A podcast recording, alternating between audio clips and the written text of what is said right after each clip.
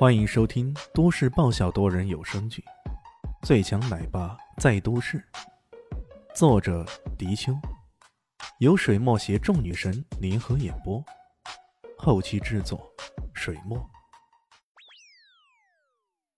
第九十二集，大家想了一想，那倒也是啊，毕竟现在是和平年代，但如此重大的袭击案，警察重视起来，破案什么的。肯定也不在话下吧？没人想到，有人却说道：“爸爸，你在说谎，说大话的人讨厌。”是小蛋蛋，听着他如此奶声奶气的说李炫说谎，众人不禁觉得有些好笑啊。呃，那蛋蛋啊，爸爸啥时候说谎了？李炫满脸的无辜啊。刚刚那个。明明是警察阿姨，怎么成了警察叔叔呢？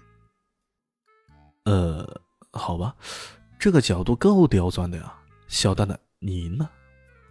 李迅很是无语，只好哄道：“呃，呃，乖，你说的对，爸爸错了，好吗？”既然错了，那就要受到惩罚。小蛋蛋恼气横秋的叉着腰说道。李炫摊了摊手，呃，好吧，你想怎么惩罚爸爸呀？我罚你请我吃炸鸡。啊，好吧，好吧，咱们这就去吃炸鸡。李炫有些无奈的笑了笑，这个小刁钻呀，总是变着法子要找吃的，真是个典型的吃货。众人也哄笑起来，于是，在李炫的招呼下。乔小萌也跟着一起去吃炸鸡了，肖丽西当然不能去，好生郁闷的。不过林静初对这种垃圾食品不太感兴趣，也就没去，留在这里陪他说话了。在医院住了四天，本来需要留院观察，起码得半个月的肖丽西，感觉没啥不妥的，在李炫的建议下，办好了出院手续。李炫开着他那辆保时捷卡宴来接他。两人像一对小夫妻那般上了车，呼啸而去了。我真的需要休整，不去开工了。肖文熙有些郁闷了。作为一个敬业爱岗的人，突然停下来，啥事都不干，这当然觉得不自在了。你起码休息一两个月吧，这对你有好处。要不然，拍戏动作幅度那么大，等下那伤口又裂开了，你可怎么办呢？好端端的胸口留个血洞，那多不好看呢。这话前半截正经啊，后半句却充满了调笑的味道。小丽西有些恼了：“呸！你才留血洞了，你全家都……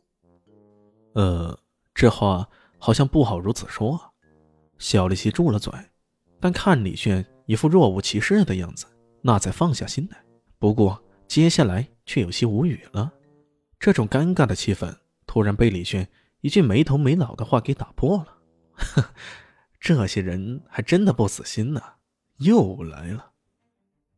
什么又来了？肖林熙突然觉得有些不对劲了，这话怎么说的气氛紧张兮兮的感觉？他抬头一看，却看见倒车镜里一辆大货车卯足了马力，似乎要从后面追赶，看他的样子，甚至要撞上来了。不死心。又来了，难道这大货车跟那个什么阿喜是一伙的？他们的目的是自己？小林熙的心呐，不禁揪紧了。李迅却镇定自若的说道：“放心吧，这些小泥鳅翻不起什么大风大浪的。”他这么说着，一扭方向盘，车子“呲溜”一声，像泥鳅似的钻到前面去了。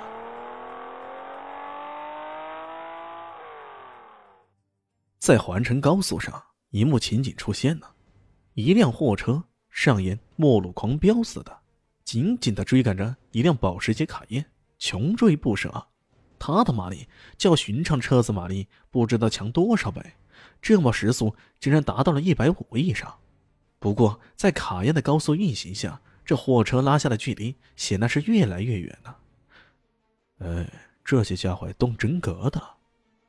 李炫抬头一看。嘴角露出一丝不屑，从后视镜上看，那货车的副驾驶上那已经伸出了一支手枪了。看这样子，他们是要撕掉制造意外的面具了，动武器了呀！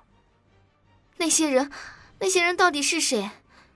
这些人明显是冲着自己而来的，可自己到底得罪了谁？是谁那么深仇大恨的，想着把自己置于死地呢？奇怪了。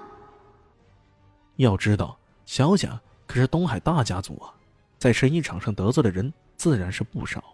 不过这些恩怨，最多也只是生意上的竞争罢了，为何会上升到生死相救这样的程度呢？而且，哪怕是刺杀、暗杀，也不该针对他呀。一个大家族出身的女子，却投身于演艺事业当中，她可算得上是跟家族距离最远的人呢。这幕后主使的人到底有何目的？我可不管这些人是谁，胆敢伤害我的女人，后果可就严重了。呸！谁是你的女人？这个家伙，任何时候都忘不了要占便宜的。呃，说错了，是敢伤害我的蛋蛋吗？